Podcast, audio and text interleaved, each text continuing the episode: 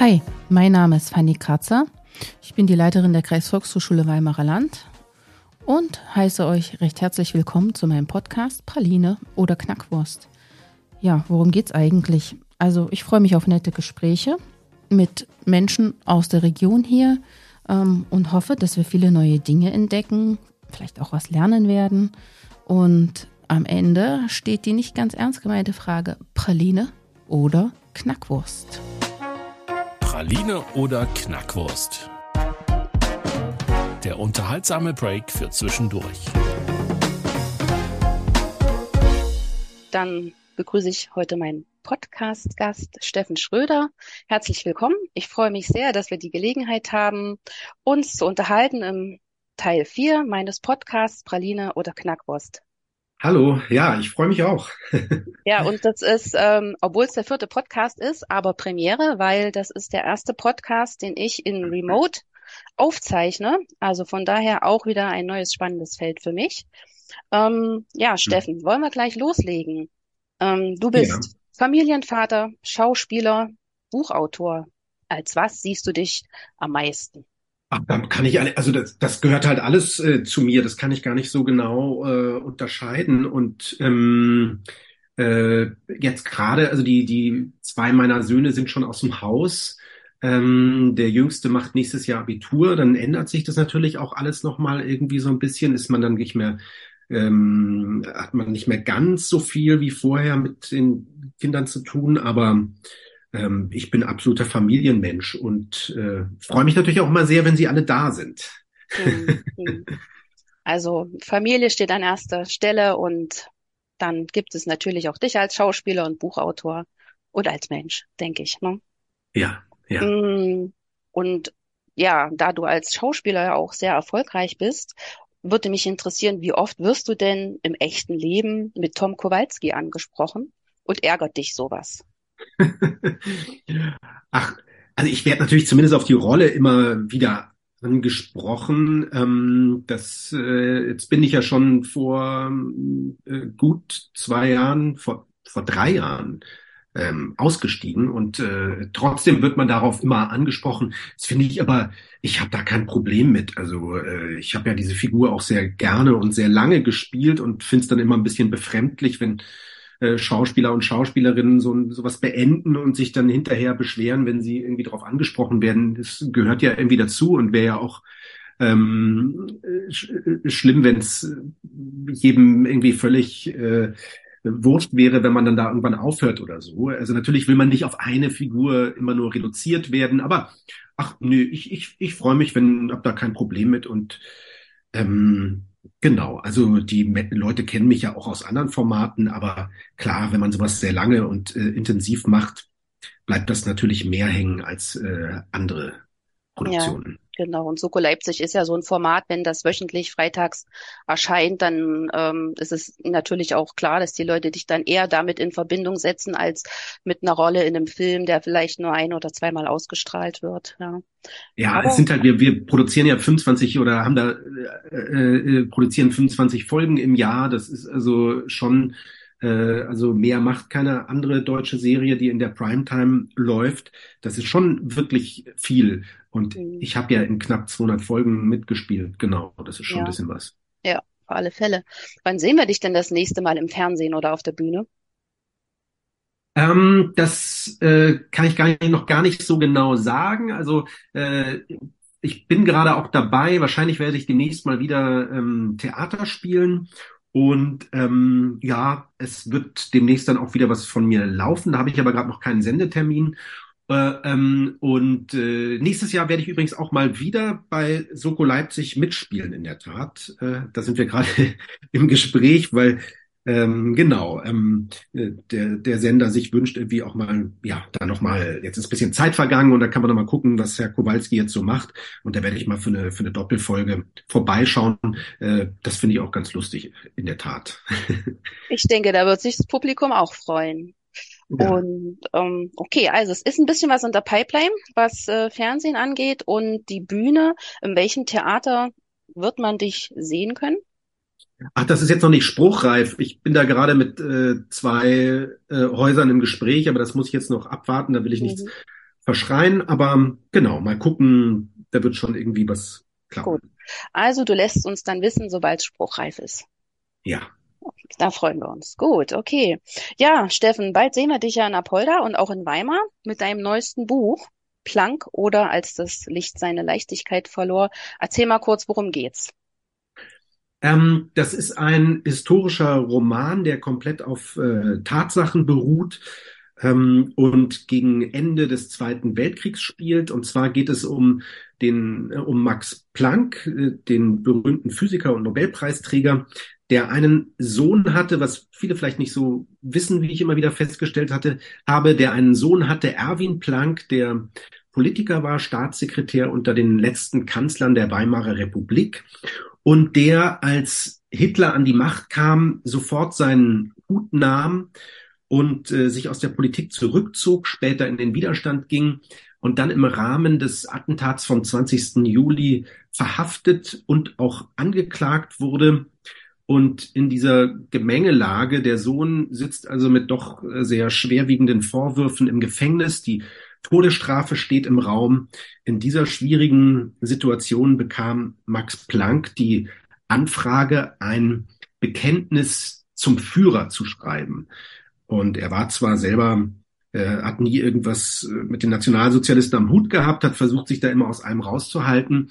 Aber in so einer schwierigen Situation ist es natürlich, ja, äh, eine riesen Herausforderung. Was macht man da als Vater und Mensch und ähm, wie verhält man sich da? Und das ist die Ausgangssituation in diesem Roman. Und dann gibt es noch parallel dazu eine Geschichte. Max Planck äh, war eng befreundet mit Albert Einstein und gilt ja auch als Entdecker Einsteins. Und Albert Einstein hatte einen Sohn, der zur nämlichen Zeit im Burg Hölzli in der psychiatrischen Heilanstalt, damals sagte man noch Irrenhaus salopp einsaß und der an Schizophrenie litt. Und diese beiden Vater-Sohn-Geschichten sind so miteinander einander gegenübergestellt und miteinander verwoben. Es gibt dann auch noch ein paar sehr äh, beeindruckende Frauen, die natürlich auch nicht zu kurz kommen.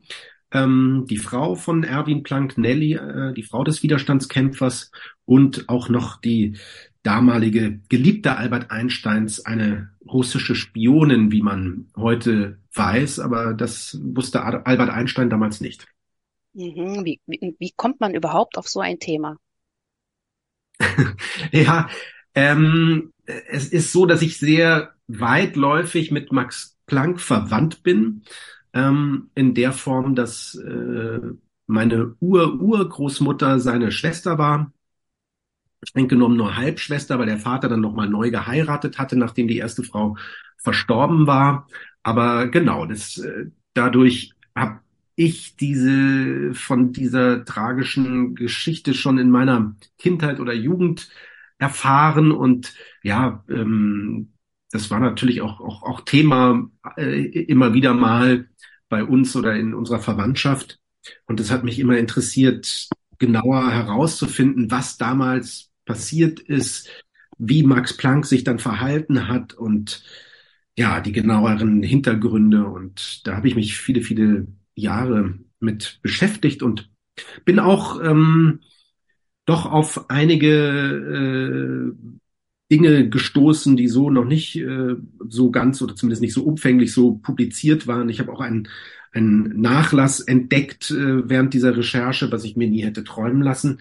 Ähm, Erwin und Nelly Planck betreffend mit vielen Fotos und, und Briefen und das hat mir also sehr geholfen, noch mal so ein bisschen so einen tieferen Einblick in diese Familie zu bekommen. Hm, also das klingt schon wirklich äh, nach, ja, also nach einer unglaublich langen Zeit, mit der du dich schon so mit diesem Thema befasst hast und auch sehr tief. Erzähl doch mal etwas mehr über die Recherche zu dem Buch. Also das ähm, ist ja sehr, sehr umfänglich, ja, wenn du sagst Albert Einstein und äh, Burg Hölzli und ähm, das ist ja auch relativ international dann, ne? Albert Einstein dann in den USA. Erzähl, mhm. erzähl mal ein bisschen mehr darüber. Naja, das ist, war sehr schwierig oder aufwendig, weil es eben doch recht viele Protagonisten sind. Also diese beiden Väter mit ihren Söhnen, dann die beiden genannten Frauen dazu, Ähm, Ferdinand Sauerbruch kommt auch äh, des Öfteren vor, der berühmte Chirurg. Also äh, es sind eben recht viele Hauptfiguren und ihre jeweiligen äh, mit ihrer jeweiligen Umgebung und und also äh, genau also Albert Einstein der zu dem Zeitpunkt bereits du sagtest das gerade in, in, in Princeton in den USA lebte ähm, Erwin Planck der eben in der JVA Tegel im Gefängnis saß Max Planck war nach äh, Rogitz ähm, geflohen in der Nähe von Magdeburg und äh, Nelly Planck die Frau des Widerstandskämpfers äh, lebte in Berlin und arbeitete an der Charité als Ärztin. Das sind also alles völlig andere Settings, die man dann äh, recherchieren muss. Und das war sehr aufwendig. Also, äh, naja, ich habe halt viel, äh, sehr, sehr viel Sekundärliteratur äh, mir dazu besorgt und habe also in den unterschiedlichsten Archiven äh, damals zu Corona-Zeiten teilweise noch war das manchmal ein bisschen skurril. Ich weiß noch, ich saß auch mal in Köln im Wirtschaftsarchiv und habe da zu Erwin Planck recherchiert und ähm, das war alles geschlossen. Ich durfte dann da oder durfte dann irgendwie da, da, da rein. Das war alles schwierig mit Hotel zu kriegen und sowas alles.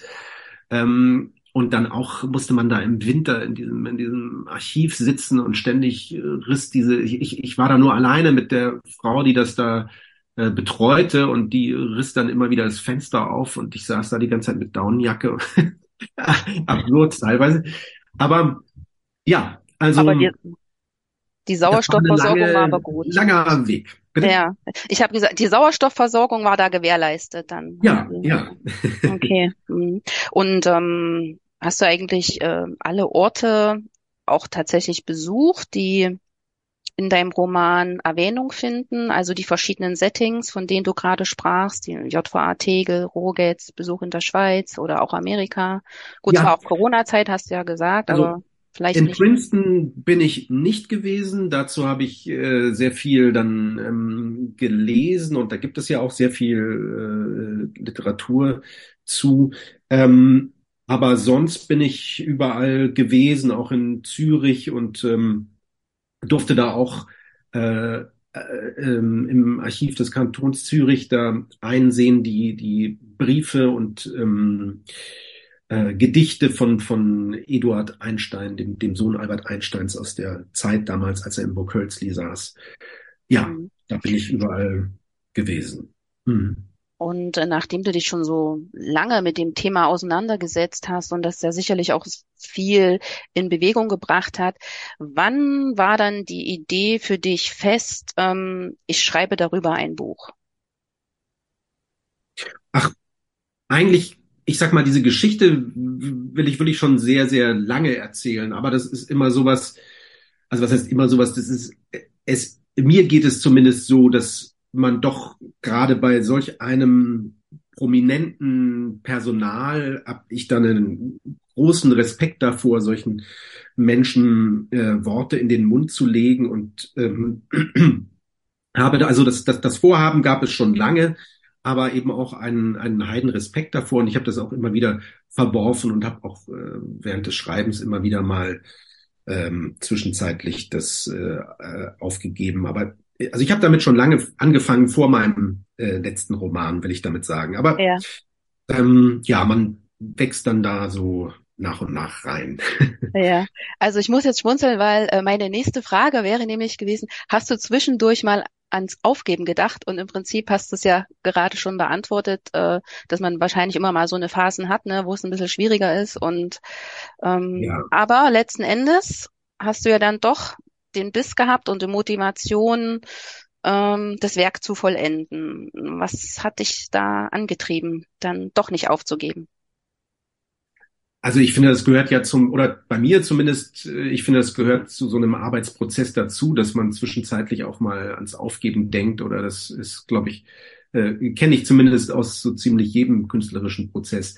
Aber ähm, naja, ich, ich finde es einfach eine ganz, ganz wichtige, erzählenswerte ähm, äh, Begebenheit. Und gerade heute, wo auch doch wieder viele Dinge in Vergessenheit geraten aus der äh, Zeit des Nationalsozialismus, äh, teilweise manchmal Vergleiche gezogen werden ähm, die ich heute gar nicht äh, nachvollziehen kann, also wo jetzt irgendwelche, was weiß ich, äh, Dinge teilweise auch, äh, wenn irgendwo, also hochge, ähm, äh, also wo, wo man Vergleiche zieht zu der damaligen Zeit, wo ich denke, nee, da sind wir schon zum Glück äh, weit, ja. von entfernt, ja, äh, wenn, wenn, aber äh, ähm, aber während den Anfängen, das muss man natürlich auch sagen, ähm, es ist, äh, ich finde es jedenfalls einen ein sehr, sehr wichtigen Stoff, gerade äh, den auch heu heute zu erzählen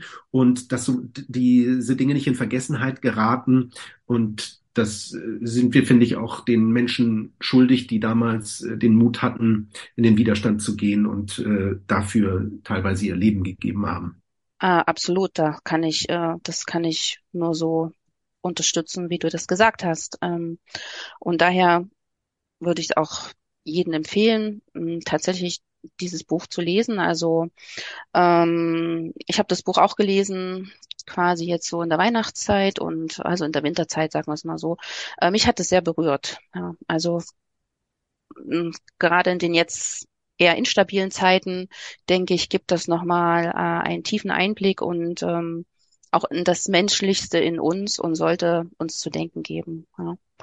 Steffen, aber kommen wir mal zurück zur Schreibtechnik. Gibt's, ähm, hast du eine bestimmte Technik, die Informationen, die du sammelst und die Recherche, die du betreibst, dann zu sortieren oder dieses Setting und die, die, die Geschichten, die erzählt werden, ähm, irgendwo zu vermerken oder mm, es hat ja, so wie ich das verstehe, jeder Künstler auch so seine eigene Art, damit umzugehen. Ähm, ich war zum Beispiel mal bei einer Lesung bei Sabine Tambrea, der ähm, so ein Schauspielerkollege von dir, ne, der auch mhm. äh, sein erstes Buch veröffentlicht hat und ähm, ich fand das total interessant. Ähm, der hat zum Beispiel also gesagt, er schreibt E-Mails an sich selber, selber, wenn er eine Idee hat, äh, damit er es nicht vergisst. Und dann hat er seine, also er hat die Geschichte musikalisch im Kopf. Also er hat quasi die Noten dazu und dann sitzt dann am Klavier und spielt die Melodie, die ihm dazu einfällt und äh, transferiert die dann in Worte. Also das fand ich jetzt unglaublich, wie man quasi so eine Geschichte schreiben kann. Aber ähm, ja, da wollte ich fragen, hast du eine bestimmte Technik oder hast du Post-its kleben, um nichts zu vergessen? Oder schreibst du alles erstmal hintereinander auf und sortierst es dann?